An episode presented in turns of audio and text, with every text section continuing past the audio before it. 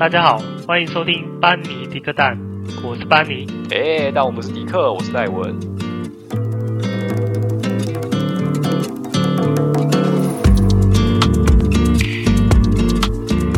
Hello，大家好。呃，上周我好像停更啊，因为上周我回老家云林，因为真的是蛮累的哦，所以就没有更新了。那听到这边，大家应该知道吧？就是我们的 podcast 其实是没有在没有在多录的，就是说每一集都是当周录音，当周剪。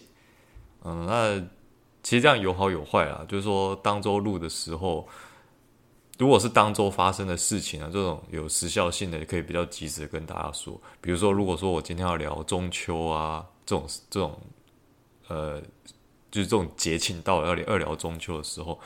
那就比较不适合说，我先录起来，然后这样子，因为时间就有点对不上。那当然坏处的话，很明显就是说，呃，如果当周没有空，就很容易变成休更啊，就像上礼拜这样子。那今天主要跟大家聊什么呢？今天主要来跟大家聊聊一部韩剧跟一部电影。啊，今天暂时不分享我的一些职场故事啊，就是留留到下集吧。对，再来跟大家一起聊这个职场的老生常谈。啊，韩剧的韩剧跟电影的部分，我会跟大家聊一下《还魂》哦，这部我是也是刚看完的，对。然后还有前几天也是刚看完的《毒枭圣徒》哦，因为呃，《还魂》有二十集啊，那我花了比较长的时间才看完。那《毒枭圣徒》其实只有六集，而且真的很好看。那每一集也没有很长，除了第一集有一个半小时之外，其他每一集都是将近一个小时不到的时间，所以要把它追完是不太有难度的这样子。好，那我们就直接开始吧。好，首先来聊一下我们的《还魂》，我会讲到前面几集的剧情呢，大家可以斟酌收听。《还魂》的主要演员有田昭敏。就是女主角，还有李宰旭。那其实李宰旭这个演员呢，我个人比较陌生的。那田昭敏的话，我一看到他，我觉得很，我就觉得很眼熟。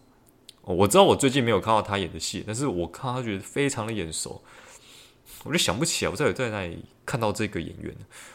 后来才熊熊发现，哎，原来他就是在那个《心灵的声音》里面跟李光洙一起搞笑的女主角啊。然后我觉得，我看到他脸，我就觉得我好像在哪里看过一个一部类似喜剧的感觉嘛，就看到他就有这种开心的感觉这样子。哦，原来他是有演那个心灵的声音。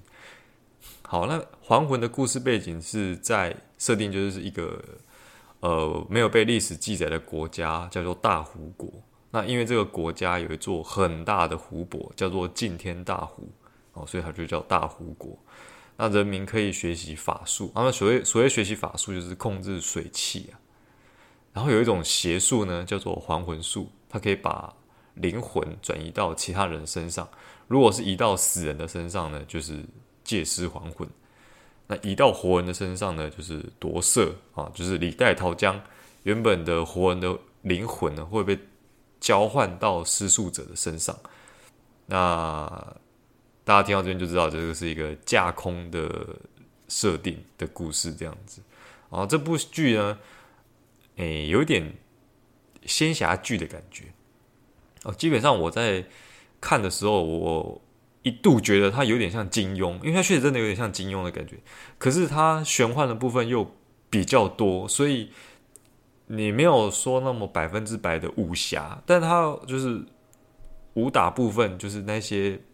哦，武侠剧嘛，就是刀光剑影，飞来飞去，轻功、剑气、掌风这些，哎，都有都有。但是，但是因为他的那个法术水气的设定啊，就让我觉得它它有点玄幻，但是又没有玄幻到很夸张。所以，呃，你可以把它想象成一个法术比较多的一个武侠剧这样子。然后剧情一开始就是说。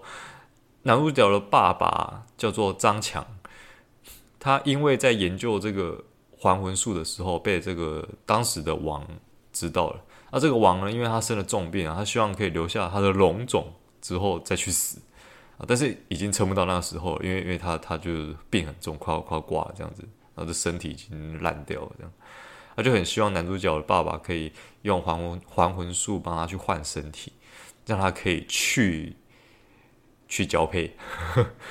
然后男主角爸爸就说：“他怎么可以对王随便施展还魂术，帮他把灵魂乱换呢？”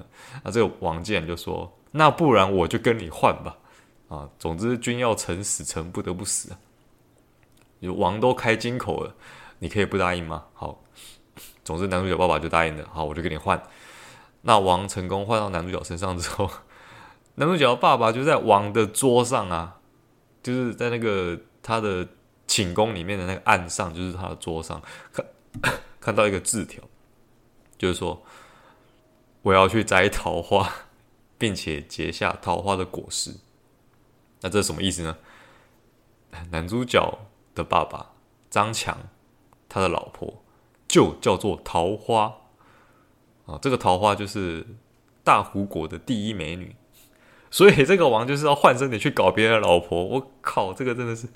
我第一集啊，这是第一集刚开始不到半个小时就给出来的剧情啊，我就觉得这什么王，你换人家的身体，然后你要去跟别的老婆嘿嘿嘿这样子，呃，就是好了，不管不过，总之后来他有换回来的，他有，反正他就后来有跟男主角爸爸就是再再换回来这样子，不然就是桃花可能被摘光啊。总之大家都有有猜到，男主角的身份呢，其实就是王的灵魂。加爸爸的肉体跟自己的妈妈在那一晚过后产生的产物，这样子啊，因为是王的灵魂干下的好事，所以男主角出生的时候，他就有带有所谓这样的帝王的星象，这样子。因为在这个国家设定，就是每个人出生的时候身上都带有一个类似星象的一个。哎，你要说命盘嘛，有点类似这样的感觉。以我们来讲，就是有这种。这种命格。哦，那男主角就带有这种帝王的命格这样子，呃，然后后来这个王位呢，其实是传位给王的弟弟啊，但是他爸爸就很怕，因为男主角这种有帝王命格、帝王星象的身份，长大之后会造成王室的威胁，有可能王室知道了之后就会去追杀他，因为一山不容二虎嘛，你你。王的弟弟现在是王，他现在是现任的皇上，他怎么可以允许就是有其他带有帝王形象的人存在？所以有可能会去追杀他这样子。哦，所以他在，所以男主角在他还小的时候，他就被他爸爸就是施术把他的气门都封住，就让他没办法学习武功，没办法学武，没办法学法术。哦，男男主角设定就这样子。那另一条线，女主角其实是一个顶尖的杀手，叫做洛兽。叫呃，他专门就是杀大胡国术士的杀手。那因为一次任务中就失手，被大胡国术士打成重伤，然后快要死掉的时候，他也是施展还魂术，然后还魂到一个瞎眼眼盲的平凡女子身上。这个平凡女子就是田昭敏饰演的吴德，然后洛兽呢是高允贞饰演的。高允贞在这一部算是。呃，第一集客串一下下而已，大概只有十五分钟，十到十五分钟而已，非常的可惜啊，因为她真的很漂亮。那如果你有看到结局的话，你就会知道说，哦，这部戏是有第二季的。然后，呃，因为高允贞在这部戏结尾的时候有出现，所以我猜她有可能会是第二季的女主角吗？我不不太清楚。如果是的话，我个人是蛮看好的啊。哦，因为他在那个叫什么《Sweet Home》里面，他也有饰演哦，那真的是印象深刻这样子啊。总之，剧情就是围绕在这样的背景下展开。然后，因为刚刚说嘛，这部戏有第二季，它应该是今年十二月的时候会上。那有人会说这部戏烂尾，剧情就结局不好。我个人其实很能理解为什么。第一季总共有二十集，前面十九集基本上。都讲差不多，你该交代都交代完了，伏笔也曝光光了，除了最后一个伏笔没有爆之外，啊，我就没有跟大家讲。但是二十集来了一个超级超级大的反转，就是非常突然的反转，没有任何迹象可循，没有任何的线索可以让你知道那一种。我自己其实有点不能接受，为什么这么感觉是这就是为了反转而反转，你知道吗？就突然加设定的感觉。但但其实我自己是不会到说很生气啊。那不说二十集好了，前面十九集我觉得剧情是可圈可点的，除了爱情戏的部分哦，我不晓得为什么我我我有点 get 不到这对 CP 啊，就是田昭敏跟李宰旭的这个，我觉得没有什么 CP 感。就是情侣的感觉，我觉得还好，所以我对他的感情线我是比较无感，所以看看到有爱情线部分，我就觉得，嗯，是不是有点拖？对，但是特效跟武打部分还不错，尤其是特效的时候，它真的是很炫啊，就是很华丽这样子。然后这部戏看到中间啊，你会觉得它可能会有点中二，就是有点，对，就有点中二。因为它的设定没有像大家一般熟知的武侠小说那种哦，就是哦运行我的真气啊，发出掌风剑气这样子没有。但因为他们武学基本概念，它的系统就是控制水气，然后有四个境界，就是集水、流水、治水跟换水。所谓集水就是可以汇集你自身本身的水气，那流水就是可以召唤本身的水气出来你的体体外这样子。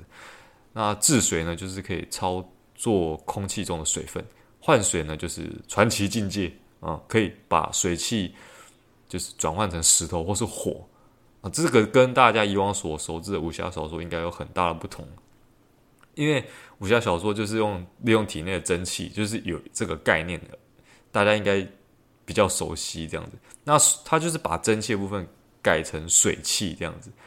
其实你要把它想成查克拉也可以，哼，反正。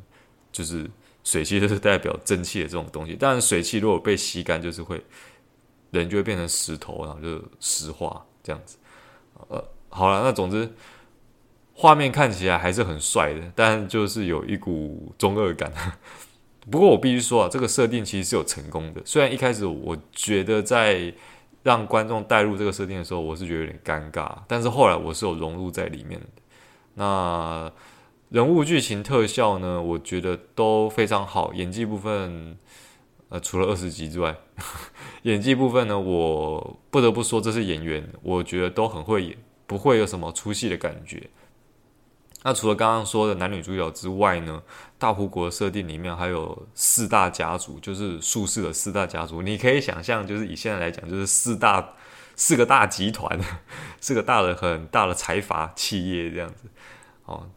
就是四个贵族了，他们分别就是哦，蒲氏蒲当具，他是刘仁秀饰演的。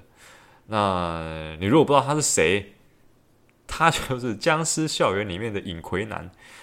那尹奎南是谁？你还是不知道他是谁？他就是一直追杀那个《僵尸校园》里面一直追杀男主角那个大反派。我跟我可以告诉大家，如果你还是想不起来的话，他就是长得很像展荣展瑞的那一位啊。很多人就是因为他长得太像展荣展瑞了，每次他出现就说：“哦，展荣出来了，哦，展瑞出来了。”这样子，对，就就是他这样。啊，第二个大家族就是张氏，就是男主角张玉啊。那他刚刚讲过，那我就不说。还有徐氏，就是徐律，他是那一个黄明炫饰演的哦，真的是很帅。我想说，为什么为什么有人长得就是在古代长得这么一副？偶像的脸 哦，因为他是 New East 的的成员，难怪是这么这么帅的这个一个演员这样子哦。然后他剧中的武器呢是双剑，我没有在开玩笑，他用双剑的武打戏部分，我真的觉得是整部戏的亮点。他双剑耍的真的是很好看，这样。然后最后是陈氏，就是唯一四大家族的女女生女性陈超妍，她就是 Oh My Girl 的阿令，她真的。太可爱了，太好看。因为其实之前呢，我都有在追，就是《Oh My Girl》这这个团啊，然后我也有追阿令之前演的这个网网络剧啊，因为他本身是偶像，而且他演出就是在大荧幕出演的机会比较少，他也比较少这种电视剧，就是他上一部好像就只有一个。网络剧而已。其实我对于他演技部分，我是没有抱抱着什么期待啦。我当初会看，其实也是想要看他，反正他就是负责可爱跟漂亮就好这样子。诶，没有想到演技还不错，我真的觉得他演得不错。不管是之前的网络剧，或是现在这部《还魂》，我是认真觉得说，如果他可以再多加磨练的话，也许再多接个几部，哪一天他演女女主角，我觉得是有机会的。他有点像是当初 IU 刚出道，然后演几部戏，可能会让他让大家觉得说他演技很差这样子。但是 A-Lin，我觉得应该是还好，不太不太到演技很差。但你跟其他就是田昭敏像这种比较资深的演员比起来，可能会有一点，可能还是有一点差强人意。但是我觉得已经够好，已经不错了，这样子。好，那总之呢，这部戏到底值不值得大家看呢？我觉得可以看。如果你没有很讨厌武侠古装的话，我会推荐。那是个设定是蛮有趣的，虽然说二十集的大反转真的是我有点，我真的有点措手不及。但是考量到它其实还有第二季，我我可能我能接受，我可以抱持着这样的一个期待去看第二季。就第二季出来的话，我一定也会去追这样子，因为我想要看他之后到底会怎么演。哦，好，那大那还魂就推荐给大家吧。接下来就是重头戏部分，我个人很喜欢的《毒枭圣徒》这部戏呢，毫无悬念超过一百分，绝对是超过超过一百分。那里面一样会有爆雷的部分，大家就是斟酌的听，我不会爆到结局结局那边呐、啊，就是但中间可能会有有一些部分可能会稍微透露一下。好，那这部戏的角色啊，我真的我我真的在写稿的时候啊，一度就不太想介绍，为什么？因为全部都是老戏精呢，这演技不用说，我说名字你就知道他是谁，应该不太需要我介绍，会让你很有，就他演技会让你很有代入感，绝对让你就是跟着他一起高潮迭起。那主要演员就是，好，我还是要介绍，就是何振宇啊，他就是饰演里面他饰演江仁九，因为他想要赚大钱，在朋友的劝说之下，就前往这个苏利南这个南美洲的一个小国，在巴西的。好像是下面的样子，对，巴西的下面去做这个烘鱼的贸易生意。可是呢，他被当地的毒枭全要换陷害，走私贩毒，所以变成说他去坐牢。那在坐牢途中呢，韩国的国家情报院国情院的一个呃组长崔昌浩就介入，就是游说他去当这个毒贩的中介。要诱导全妖焕把古柯碱卖到美国的领地，这样就可以让美国的弃毒署 DEA 直接介入苏利南去抓人。那大家想说，为什么要这么搞刚呢？就是这么麻烦，还要诱导他去美国直接去抓他不就好了吗？因为苏利南跟韩国他是没有引渡条款，韩国也没有权利直接到苏利南去抓人，但是美国的缉毒署 DEA 就有这个权利。他如果发现有人在美国的境内贩毒，那他可以。有权利直接到你当地国家去把人把他抓回来，所以这是美国第一的权利。所以韩国国情院的他打的主意就是：我韩国没办法抓你，没办法到苏利南去抓你，没有关系，我只要让你的毒品有进到美国境内，我就可以请美国 DEA 出手协助把你抓回来，这样子。好，那剧情就是江仁九这个人如何周旋在这个毒枭全要换国情院，还有。苏利南当地的中国黑帮三方之间，他努力求生的故事。哦，那刚刚这样带过，大家应该就知道说主要人物是谁了。全耀焕啊，这个呃大毒枭，主要是由黄政民饰演的。黄政民饰演的这个基本上就是品质保证了吧，演技跟品质的保证。他是韩国的一个顶级的演员，他饰演反派的时候，你会真的觉得他真的很变态。非常的变态，非常的邪恶。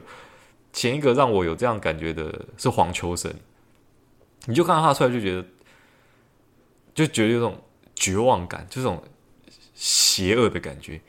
那他出现的话，你会觉得说，哦，完了，要出事了，男主角是不是要被抓出来？你会真的觉得到他很害怕。那他有多坏呢？剧中他演出了就是，他总是用毒品去控制他的手下，帮。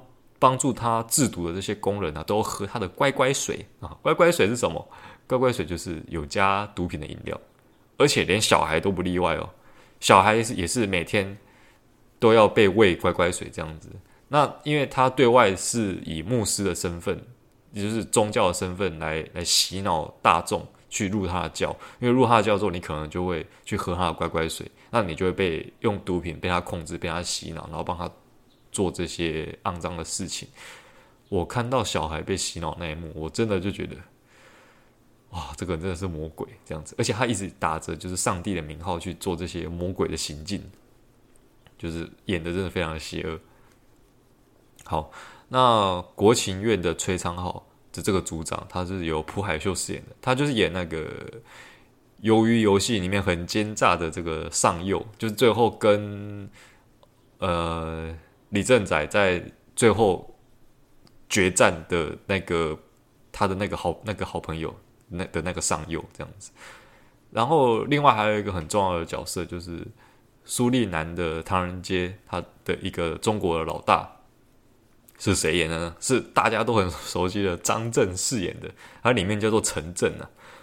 那其实呢，我个人对张震的印象是，他每次演戏都会让我很出戏，因为他的口条，我是觉得他的口条就是很很张震，他口条每次每次都让我很出戏。但是自从说哦，他之前有一部《缉毒》，不知道大家知不知道这这部电影《弃毒》之后，我就完全就是改观哦，他真的是有演技。是我误会他，我在这边跟他道歉。他真的演得很好，他在这一部演中国黑帮也是演得很棒，是属于就是那种非常狠的那一种，就是你不如我意，不合我的心意，就是你敢背叛我，我就断你手脚。哦，他有一幕就是把他有一个背叛他的人，他就砍断他的手跟脚，然后把他吊在那个唐人街的一个入口那个牌坊上面，把他吊在那边示众这样子。但是他虽然很归狠，他没有像全耀焕那么阴险狡诈、城府深沉。就是说，他是属于狠，但是没有什么脑袋的那一种。然后在三方角力之间呢，他就是比较处于下风，因为呃，他比较没有那个头脑去跟全耀焕抗衡这样子。那剧中他有很多中文脏话的部分呢，一定让大家非常有亲切感，因为是台湾腔啊。真的，你听到的时候就觉得，哇哦，不愧是台湾人。好，那我个人很喜欢这种卧底啊，或者是谍报片，因为非常的刺激，气氛的营造会让你觉得说很担心说，啊，主角会不会被识破，就跟着他一起紧张。那里面有一段剧情呢，是全耀焕被被这个江仁九，就是何振宇诱导到巴西边境，准备要交易毒品，就被巴西当局直接抓。因为这一部，因因为这个事件呢、啊，所以全耀焕就开始怀疑说是不是有内鬼。那在抓内鬼的过程，这个是我认为最好看的，因为你会一直替主角觉得很紧张，可能会被识破，会被识破吗？这样子一直在心情忐忑这样子。那但是这个地方有一个比较严重的，呃，算是缺陷吧，就是说。你国情院呢？你韩国国情院，你哪里找来这个平民？心理素质这么高啊！江仁九的这个人物设定是说他很会商业谈判的，在剧中的前期啊，他有在韩国经营这个卡拉 OK 酒店，他就展现到这个人格特质，他可以周旋在很麻烦的客人之间哦，很油腔滑调。那在苏利南就是贩卖渔货初期，他也是靠自己就是能言善道来对付他。要来跟他收保护费的当地的一些军队，那也就算了。就大家知道说他口条很好，就是很油嘴滑舌这样子哦，做人就是很古溜。但是他在面对全耀焕这种很恐怖的毒枭，就是你一个破绽，你可能就会被他干掉，然后丢到下海喂鲨鱼这样子。他就是很恐怖的一个人。可是江仁九还是可以非常冷静的扮演这个毒贩中介的身份。你有确定他是县民吗？你说这个是国情院培养的卧底，也不会有人怀疑啊。国情院的也就算了，你可以想象说他们有受过专业的训练，但这只是一个小生意人，就是他在周旋，就是他在跟，因为剧中非常有常常有三方通话的状况发生，就是呃国情院的崔昌浩来跟江仁九在谈判的时候，当然全耀焕也要介入在里面，因为他们是三个人，就是江仁九要把毒品卖给。崔昌浩，崔昌浩就是饰演这个毒品的贸易商。那呃，江仁九是中是中间人，是一个中介的身份，所以他们三个常常有需要电话里面一起讨论的部分。江仁九这边就是何正宇这边演的，真的这真的太好了，好到我觉得他比较像是国情院的专业卧底，他有办法这样子一来一往，毫无破绽的应对这两个人，我真的觉得，哎，虽然不会影响观看呐、啊，但是但是你忍不住会去想说，这个县民这么强啊，这样子啊，那除了主演之外，他还有其他一些，嗯，算是配角，可是都是很重要的角色。那我我认真觉得这部戏，嗯，不太算是有配角，因为真的每个都很重要。好，那全耀焕身边有几个心腹，因为前面有说全耀焕对外就是用牧师的身份在打招牌，所以他底下的人也是有一个台面上的名称。好，那他们分别是谁呢？他们分别就是传教士，还有执事，然后还有一个是律师。执事，执事就是管家的意思啊。这样子，好，那律师呢？律师就是蒲大卫，他是由刘演锡饰演的。他看起来比较没有被洗脑，因为他负责所谓外交、会计还有法律问题的部分，算是这个集团的一个智囊大脑这样子。那刘演锡虽然说他呃应该是比较多在演电视剧，可是他在跟这些电影大咖一起对戏的时候，你也不会觉得他会尴尬还是怎么样，就是他演演戏，就是他的演技也是。嗯，有在有在线上非常好这样子，然后再来就是执事李相俊，由金明贵饰演的。他其实戏份比较少。那其实我在查这个演员的时候，也是没有查到什么资讯啊。对，他是戏份比较少，然后他感觉就是他被洗脑的很彻底，就是完全完全就是这个牧师的脑粉这样，然后永远都是面瘫的表情，就你感觉他已经被毒品洗脑成一个机器人了这样子。他连最后被逮捕的时候，也是那个面瘫的表情。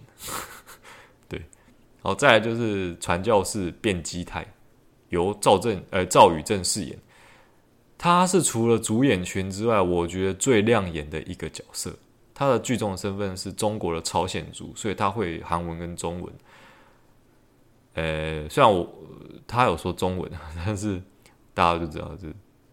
韩国人说中文，就他本身其实不会说中文，那所以他的中文依然是不太 OK 啊。但我勉强就是给他六十分的。你如果没有看字幕，我勉强能懂一点点 这样子。好，他原本是陈正的手下，就原本是中国黑帮那边的人，后来跳槽到全耀焕的阵营。那他演出的感觉呢，是让我就是一个非常焦躁浮躁的硬汉角色。那在抓内鬼的时候，他也是提议说让他来处理，他保证江仁九会很快露出破绽。他的 处理方式就是直接打到他承认这样子，对，所以他算是一个比较没有大脑的那种角色，就是冲动行事，但是有武力的那一种。好，那刚刚我把全耀焕身边的心腹都介绍完了，其实里面呢有一个人是国情院除了江仁九之外，他还有安排在里面的一个探员。那这个讯息其实在，呃这个剧中初期啊，国情院就有透露给江仁九知道了，但是他没有告诉江仁九说他是谁，因为他们认为说卧底之间如果彼此知道身份，会大幅提高失败的风险。其实这是有道理的，因为你如果知道彼此身份，可能就演不像了这样子，你可能还暗地里在彼此交换一些资讯这样子，所以不让卧底之间知道身份，可以理解啊，对。那大家可以猜猜看，这个卧底是谁啊？我不会跟大家在这边爆雷，让大家去猜。我觉得这个安排非常好，绝对是个亮点。卧底被白康出现的时候，你一定会眼睛一亮，这样子。好，那另外关于这部戏呢，还有几个有趣的新闻哦。我这些是从网络上收集来的。第一个就是说，监狱的戏啊，因为刚刚我说男主角因为被栽赃贩毒嘛，他被关到监狱监狱里面去了。监狱的这这场戏，里面真的是监狱，他真的是在监狱里面拍的。除了主演之外，主要演员之外，其他的背景那些犯人真的是犯人，没有说什么演技的问题啊。我真的就给你看犯人，所以不要跟我说演不像，因为他真的是犯人。还有啊，开头就是说这个是真实事件翻拍，那就是 Netflix 在开始的时候就有一行字就说哦，这真实事件改编的这样子。真实事件呢，就是真的有一个韩国人叫赵凤行，他真的是跑到苏利南的这个小国去贩毒，而且还取得了苏利南的国籍，所以真的也韩国没办法没有办法引渡他。然后呢，有个也是真的有一个倒霉鬼，从韩国跑到苏利南做生意，被赵凤行陷害刁难。然后就被韩国的国家情报院吸收变成卧底，然后要引诱赵凤行，让他成功被美国 DEA 逮捕。哦，不过最后被逮捕的地点是在巴西啊，并没有像剧中是说哦，我要诱导他诱导他交易到这个波多黎各这边。那其实我蛮喜欢真实事件改编电影，因为你会知道说它就是真实的，那就好像多了一股魅力这样子。还有就是。第三个就是苏利南政府，因为这部片啊，有对韩国表示严重的抗议，因因为苏利南政府觉得说他们已经不像以前这样是毒品输出国了，那这部片有损他们好不容易建立起来的形象。我个人是觉得说能理解啦，诶，你可以理解说，因为这部片出来很大，大家对苏利南原本大家对苏利南应该不晓得在哪里吧。那你因为这个戏出来，你就会对他先产生一个既定印象哦，因为他就是一个贩毒的国家这样子。但是不得不说啊，这也确实也是苏利南的历史，因为这就是真实事件改编的，是有这件事发生的，不是胡诌的这样子。而且主谋，但主谋是华，呃，不是华裔，韩裔的这个赵凤行，呃，或者是说全耀焕这样子。严格来说，应该韩国人更可恶吧？对。但是对于说一直想要洗刷过去形象的苏利南的政府啊，可能会确实造成一些困扰。但我只是一个 就是看影片的人哦，大家我觉得大家可以把它当成一个八卦新闻看看就好，差不多就这样。因为韩国那边好像除了有这个新闻发出来之外呢，并没有任何官方的文件，就是韩国那边并没有收到官方苏利南政府官方正式的抗议这样子。对那最后呢，就是 我觉得这有点好笑了。中国那边有传出说，因为不满这部戏就是丑化中国人，我想应该指的就是张震饰演的这个中国黑帮，就是非常残暴的这部分。我个人觉得这蛮可笑的。里面真正的恶人是全耀焕的，你要论丑化，韩国人都没说了，轮到你中国人来说吗？韩国人里面最丑化，有够邪恶的这样子，而且。哎，其实我觉得张震他演的还蛮帅的啊，我都觉得他有点美化，对啊。那另外这部戏啊，因为 Netflix 好，就是 Netflix 好像没有在中国上，所以你那些说丑话的中国乡民，你到底是有没有看这部片呢？你如果没有没有看，你就来说丑话，你是不是有点偏颇？那如果你有看，那你到底是看的是正版还是盗版？哦，大家自己心知肚明。其实我觉得啊，讨论演技、剧情都 OK 啦。像是苏利南政府这样抱怨，我真的充分可以可以理解啦。对，不过像中国的抱怨，我就觉得这有点玻璃心，就有点太 over、太过头，就只是拍电影而已。而且中国黑帮一直以来都，对啊，中国黑帮一直以来不是都蛮有地位的吗？就就是这样，所以你才会被拿出来拍啊，就像是。日本有山口组啊，意大利有黑手党那样子，香港过去黑帮电影也是非常多啊，所以你说这样就要丑化吗？我觉得有点无病呻吟啊，就是根本没有那么严重好吗？而且中国黑帮就是，哎，算了，我不想讲。好了，反正总之今天就推荐这两部给我给各位啊，《还魂》跟《毒枭圣徒》，大家有空一定要去看《毒枭圣徒》，真的真的太好看，太好看，太好看，这样子。好，那今天就跟大家聊到这边。那如果说大家喜欢这今天这两部电影呢，或者大家什么心得，都可以透过 IG 啊，或者是任何留言管道，包含 Gmail 哦，留言告诉我，那我会就是看过之后在 Podcast 上面回复给大家这样子。好，那希望大家多多跟我们互动了。那就今天聊到这边，大家拜拜。